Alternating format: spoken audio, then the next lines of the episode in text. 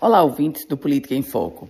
A gente fala hoje sobre sucessão municipal na ótica de três colégios eleitorais. Aliás, dos três maiores colégios eleitorais do estado do Rio Grande do Norte: Natal, Mossoró e Parnamirim.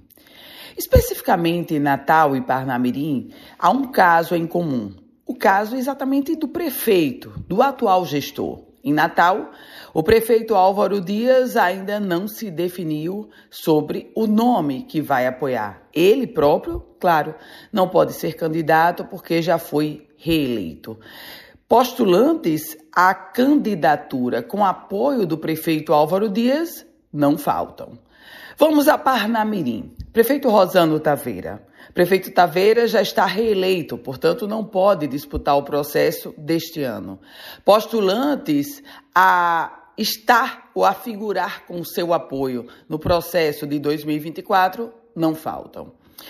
Entre Álvaro Dias e Rosano Taveira, esses pontos são comuns. Há um aspecto: os dois prefeitos precisam apressar o passo, definir os seus candidatos, porque o processo eleitoral não está começando agora.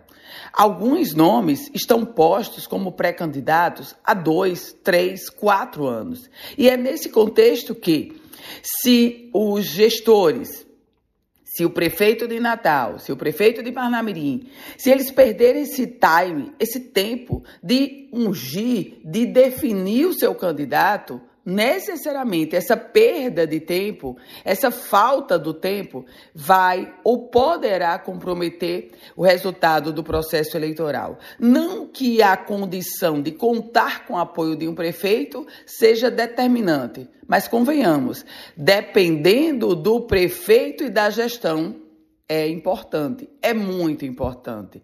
Por isso, nos próximos dias, o prefeito de Natal, o prefeito de Parnamirim, o prefeito Álvaro Dias e o prefeito Taveira deverão anunciar os seus candidatos. Caso contrário, se esses nomes não estiverem postos até a saída do primeiro bloco de carnaval, os dois gestores poderão ter perdido o time para entrar com força e fazer ou trabalhar para fazer o seu sucessor. Já na cidade de Mossoró, bom, Prefeito Alisson Bezerra, esse definido e anunciado, é candidato à reeleição. Eu volto com outras informações aqui no Política em Foco com Ana Ruth Dantas.